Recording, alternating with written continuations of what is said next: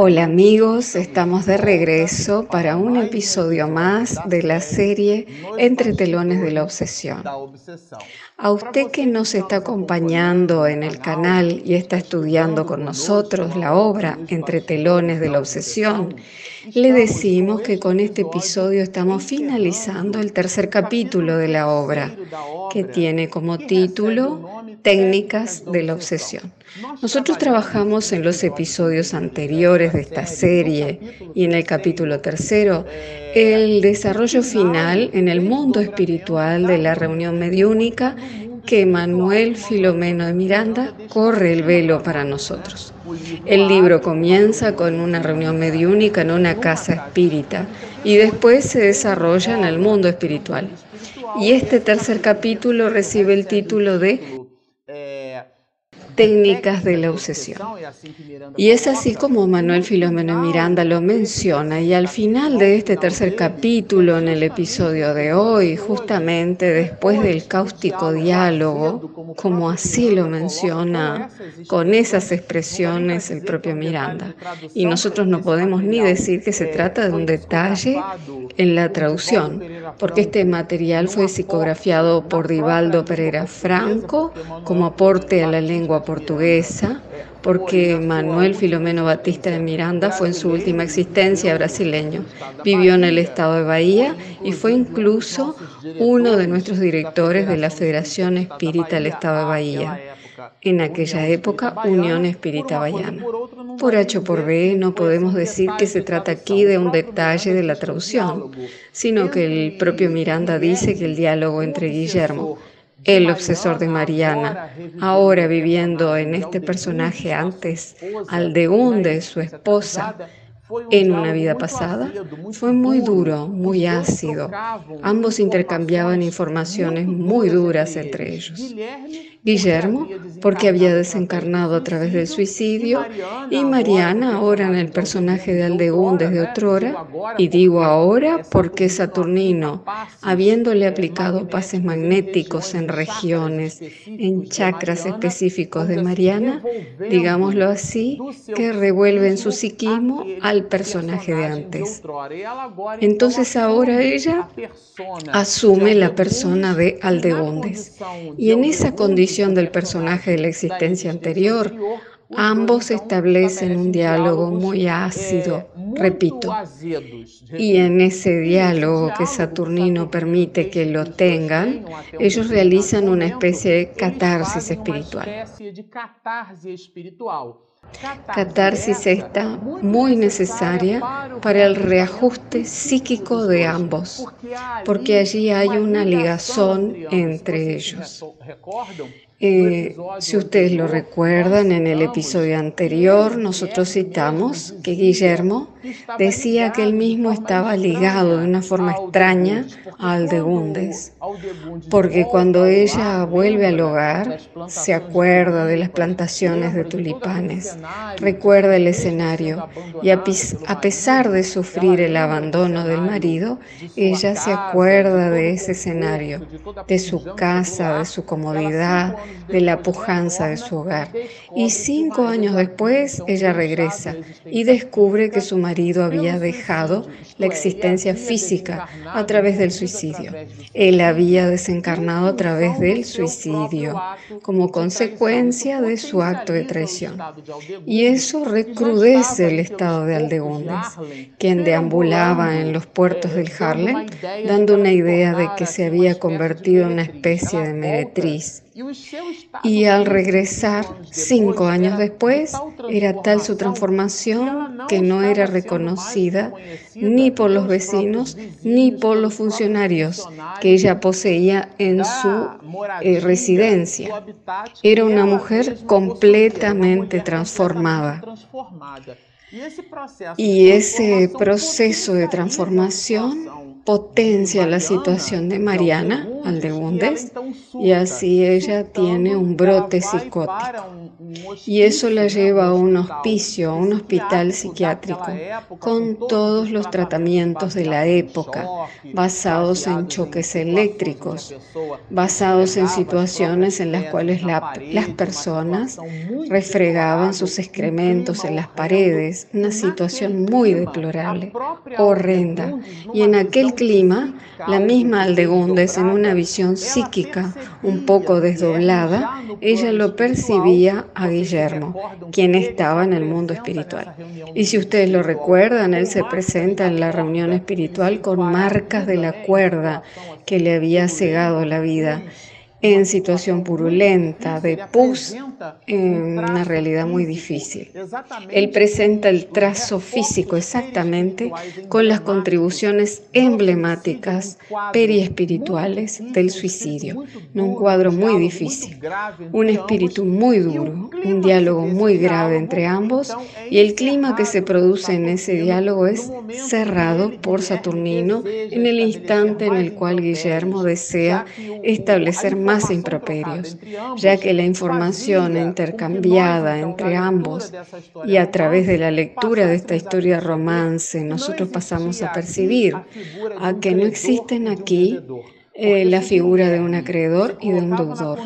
Porque si Guillermo se ubicaba en la condición de acreedor, porque había dejado su existencia física a través del suicidio, y Mariana en la condición de Aldegundes mencionaba que ella había desencarnado a través de un brote psicótico que la llevó a un manicomio y ella loca y desvariada había desencarnado y que su proceso de desencarnación había sido muy duro. A pesar de todo eso, a pesar de que ambos aportaban sus procesos de deceso y esto eh, nos pareciera dar la idea de que yo soy el acreedor y tú el deudor, en realidad, el propio Miranda lo menciona en la obra. Ambos espíritus eran deudores de sí mismos. Y en el momento en el cual Guillermo desea aportar más informaciones, Saturnino interrumpe entonces el diálogo y coloca a Aldegundes en la condición de Mariana. Y ella vuelve a los brazos de su madre, Doña Rosa, y dentro de ese proceso, eh, Saturnino deposita todas sus fichas en el trato con Guillermo. Porque recordemos que todo eso se da en el mundo espiritual y que Doña Rosa y la misma Mariana están en desdoblamiento parcial a través del sueño en el mundo espiritual, o sea, están en una reunión mediúnica, en una experiencia allí, pero Guillermo está desencarnado, eh, Saturnino está desencarnado, hasta el mismo Miranda está viviendo en una situación probablemente entre los años 1937 1938 y hasta 1942, que es cuando él desencarna. Nosotros aquí no sabemos exactamente el año en el cual este hecho se da, pero sabemos, y lo comentamos en episodios anteriores, que Miranda relata lo que era objeto de su estudio. en su última existencia, pero por H o por B, después de que Mariana vuelve a los brazos de su madre. Y regresa al cuerpo físico, digámoslo así, Saturnino establece un nuevo diálogo con Guillermo, ahora con miras al reajuste de ese espíritu. Y es en ese momento en el cual nosotros encontraremos un conjunto completo de informaciones que hablan al respecto del eje sobre el cual este capítulo recibe las mencionadas informaciones y da título a la obra, que son esas técnicas de la obsesión. Y Guillermo presenta aquí un personaje, porque cuando él visita a la familia, se ve ligado a Mariana. Él encuentra allí a un espíritu obsesor ligado a una de las hermanas de Mariana, Marta la hermana mayor de la familia, que era inclinada a los sortilegios de la magia negra, como lo menciona el propio Miranda. Y ese espíritu incitaba a esa hermana mayor ofreciéndole informaciones completamente adulteradas. Eh, Guillermo entonces se ve vinculado a ese espíritu. Y este le ofrece a él la posibilidad de, entrevistarse con un espíritu que Miranda lo llama aquí de doctor Teofrastos. Entonces nos dice así Miranda, muy pronto trabó amistad Guillermo con un terrible obsesor ligado a Marta, la hija mayor de la familia. El obsesor de Marta le sugirió que trabase contacto con el doctor Teofrastos para que éste examinase su problema, lo que en realidad él lo designa como problema se trataba de una vibración tenaz que él poseía, que al haber encontrado al de Gundes actualmente en el cuerpo de Mariana, él consideraba y buscaba su propia venganza. Y ese espíritu, que ya estaba ligado a la familia, dentro de un proceso obsesivo, él dice así, no, yo conozco a un espíritu que puede ayudarte en ese proceso. Y así él conoce al doctor Teofrastos, que es el pivot sobre el cual nosotros comprenderemos un poco aquello que Miranda llamó de técnicas de la obsesión y nos describe un poco sobre ese personaje. Miranda dice así, según el informante, el doctor Teofrasto fue un insigne magno griego que cuando vivió en la tierra, residiendo en Francia, fue quemado por la Inquisición alrededor del año 1470 en Rouen yo me quedé pensando esto. Una persona que dona su vida en holocausto. dentro del proceso de la Inquisición, y todos sabemos que cuando nosotros animábamos personajes dentro de aquel periodo de la historia de la humanidad, un periodo negro, de la historia de la humanidad en la Edad Media, en la cual matábamos paradójicamente en nombre de Dios, en nombre de Jesús, en nombre de una religión, dentro de un proceso del cual deberíamos ligarnos a Dios, a la divinidad, estableciendo así una horizontalidad en el comportamiento en nombre de la fraternidad. Sin embargo, nosotros funcionábamos en aquella época y tal vez muchos de nosotros aún hoy funcionamos así como verdaderos policiales de una doctrina. Y aquellos que no obedecían a los procesos establecidos por las leyes humanas, las cuales adulteraban las leyes divinas, ellos eran quemados en las plazas públicas. Para que toda la población observara, y estamos hablando aquí del siglo XV, 1470, para que toda la población identificara lo que le sucedería a aquellas personas que negaban los principios, no los principios de Jesús ni su mensaje de amor, sino para los que negaban las interpretaciones humanas sobre aquellas mismas leyes. Y este hombre sufrió ese, ese proceso. Y cuando lo leímos, nosotros pensamos, pero Señor, un hombre que dejó su vida en holocausto ahora se moviliza en el mundo espiritual inferior, como si fuera responsable por el proceso de adoctrinar en la espiritualidad inferior. Pero eso es lo que exactamente Miranda nos trae para nuestra reflexión. Y él continúa, tras una despiadada y nefasta persecución, porque aquí menciona el local donde fue eso, profundo conocedor de las leyes del mundo espiritual, aún estando encarnado, se dejó arrastrar por el odio que sintió hacia sus verdugos. Esto significa decir, señores, que esta información que Miranda nos menciona es muy importante. Porque a veces en la historia de la humanidad o a veces en nuestra historia familiar, alguien pasa por dificultades muy grandes, enfermedades, purgando dolores y pasa por una dificultad física enorme. Hay situaciones lamentables y esto no significa que aquella persona, desde el punto de vista espiritual, esté venciéndose a sí misma. Tal es así que Miranda hace hincapié en destacar que uno de los espíritus pivot maligno es un espíritu que dejó su vida en holocausto, pero él transformó ese proceso en un odio, lo revigorizó en un odio tenaz a tal punto de ligarse a esas almas que fueron quienes provocaron su muerte.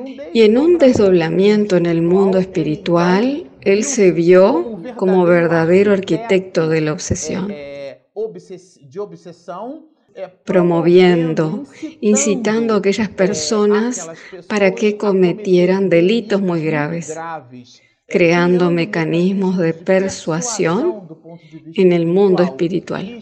Y estamos hablando nuevamente de un espíritu que dejó su última existencia, digámoslo así, en un proceso de la Inquisición y podríamos colocarlo en la condición de mártir, pero no es así. Portador de una mente tenaz, logró a través del tiempo la supremacía del grupo en que vivía hasta alcanzar la condición de jefe. O sea que Miranda nos dice que él, el doctor Teofrastus, el cual es el nombre de ese personaje, después de que se vio en el mundo espiritual que su conocimiento sobre esa realidad espiritual fue revigorizado por ese odio. Y ese odio era tan tenaz a tal punto que él incluso manipulaba a otros espíritus.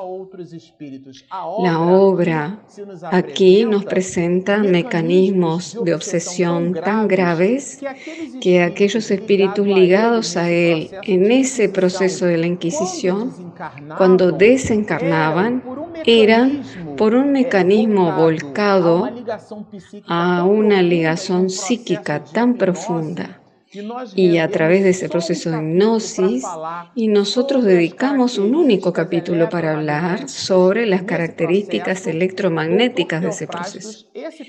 El doctor Teofrastus, ese personaje imantando la realidad periespiritual de aquel espíritu, de aquella criatura cuando desencarnaba, él creaba mecanismos que Miranda llamó zoantropía. Significa que la realidad periespiritual de aquella alma se presentaba ahora como un animal. Y ese animal, esa modificación de la realidad plástica del periespíritu a través de la imantación del doctor Teofrastus, le permitía a él manipular a las almas a través de su poderosísimo psiquismo, con una mente muy tenaz, en su supremacía vibratoria a pesar de que era inferior, incitando a esos espíritus ligados a él por el odio para que buscaran una adecuación periespiritual como animales y así él lo hacía. Y él pasó durante muchos siglos a manipular a varios espíritus y establecer una red de espíritus malignos en ese proceso de manipulación, aportando misiones malévolas para aquellos espíritus que muchos de ellos reencarnaban en mecanismos de reajustes, en donde Teofrastus poseía vínculos malignos con aquellos espíritus. Entonces aquí estamos revelando el proceso sobre el cual el propio Miranda lo llama técnicas de la obsesión. Cuando leemos esto en un primer momento, puede presentársenos como algo fantasioso, como algo sobrenatural, como si estuviera algo por sobre la naturaleza. Pero en realidad nosotros estamos conociendo que son procesos dentro de la naturaleza. Por eso, señores, nosotros utilizamos varios episodios leyendo informaciones que el propio Miranda mencionó y uno de ellos fue el último introito en la lectura de la obra, al cual él la llamó Examinando la Obsesión. Entonces, si a usted le parece raro todo lo que estamos diciendo, le recomendamos mucho que visite los episodios anteriores con el objetivo de que usted construya una línea de razonamiento. Para complementar este hecho, nos gustaría citarle una información muy bien conceptuada y descrita en el libro de los espíritus, en donde Kardec realiza el siguiente cuestionamiento a los espíritus venerables. ¿Influyen los espíritus en nuestros pensamientos y actos? Y la respuesta es clásica. Mucho más de lo que imagináis de ordinario son ellos quienes os dirigen. Por ese motivo, esos espíritus que se presentaban con características pavorosas, con procesos de su y muchos otros vinculados a ese doctor Teofrastus eran el pivot de esas técnicas obsesivas. Y Guillermo, en un diálogo con Saturnino, con el bienhechor Saturnino, él profundiza, verdadero demonio, se siente el dueño de una vasta región tenebrosa, donde opera como autócrata acervo.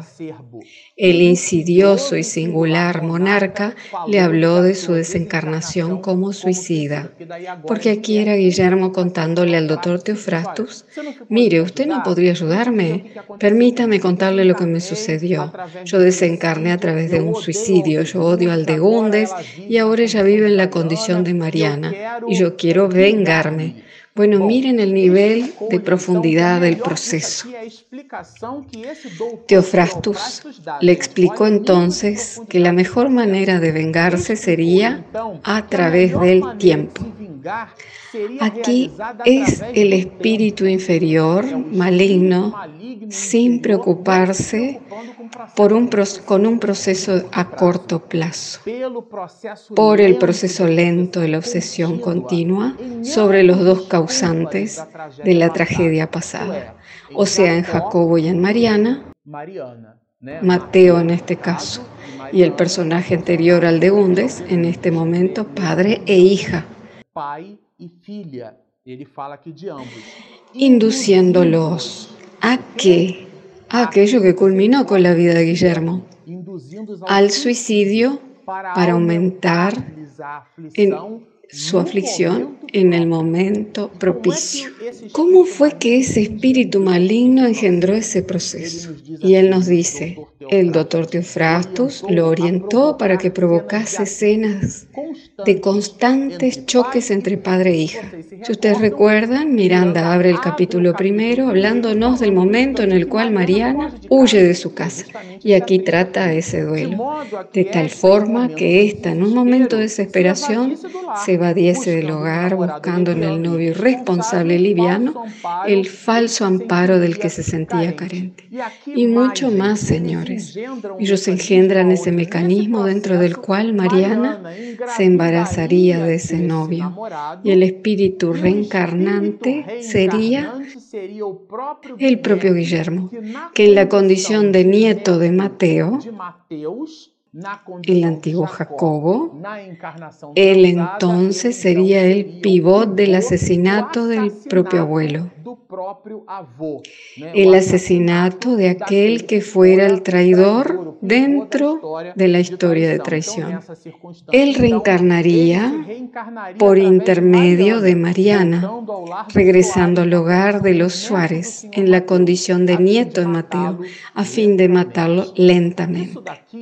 Esto aquí, sé que tenemos un determinado tiempo para hacer la lectura de nuestro material, pero esto aquí nos llevaría semanas y semanas o meses. ¿Cuántas familias en la Tierra están altamente contaminadas por procesos obsesivos? ¿Cuántas tramas domésticas? Entonces nuestro mensaje con el episodio de hoy es, examine el valor psíquico del ambiente familiar en donde usted se encuentra si hay muchas discusiones domésticas, si hay disensiones, querellas por tonterías. Nosotros conocemos parejas que se separan porque la leche hirvió y se derramó sobre la cocina. Cosas pequeñas, situaciones que van minando a la pareja. En cierta oportunidad, Oí a un pastor decir así, que la termita a lo largo de varios años finalmente logra destruir un mueble. Y lo repito lo que dije en algunos episodios atrás. Joana de Angelis nos dice que la hierba dañina solo la notamos cuando brota. Entonces tenemos que tomar mucho cuidado en nuestro ambiente psíquico cuáles son las ligazones espirituales que nosotros establecemos. Entonces Guillermo se mostraba trastornado por el dolor que tales educaciones le provocaban y por la inmensa frustración de los planes elaborados con tanto esmero. Porque era un proceso engendrado por el mundo espiritual inferior. Entonces observen esto. Pero ¿sería posible que los espíritus malignos planifiquen procesos reencarnatorios? Sí, señores, es posible. Y a lo largo de esta obra nosotros los observaremos. Entonces, después de que estos espíritus perciben todos esos mecanismos sobre los cuales Guillermo hace una completa catarsis y Saturnino reconoce la planificación de la espiritualidad inferior, espiritualidad con un alto grado de maldad, en ese momento Guillermo recibe un pase, un estado de estupor. Y Miranda vuelve a su realidad, porque él también estaba en desdoblamiento parcial por el sueño. Entonces nosotros terminamos el episodio 3 aportando este valor profundo sobre las técnicas de la obsesión, pero mucho más que eso indicándonos a todos nosotros el debido cuidado que tenemos que tener en el trato psíquico de unos hacia los otros, dentro de nuestro propio hogar, de nuestra familia, en nuestro ambiente doméstico. Bueno, nos quedamos por aquí y como nosotros publicamos recientemente en el próximo episodio, no publicaremos un video, sino que haremos una live. Estaremos en directo el próximo 10 de diciembre a las 20 horas, en el cual usted podrá realizar sus preguntas y comentarios y nosotros leeremos en vivo. Conversaremos sobre lo que hemos estudiado en estos tres primeros capítulos de esta obra y sobre todo el conjunto de introitos que Manuel Filomeno Miranda nos brindó. Les dejamos nuestra invitación a ingresar a nuestro canal de YouTube, Espiritismo y Mediunidad. Marcelo Uchoa es el nombre oficial a través de nuestra app Espiritismo y Mediunidad. Si usted no lo tiene aún, descárguela. Nuestro aplicativo totalmente gratis para las plataformas Apple y Google Play y haremos nuestra live el día 10 de diciembre a las 20 horas de la noche. Estudien con nosotros, bajen el aplicativo, la app, escríbanos, síganos y mucha paz.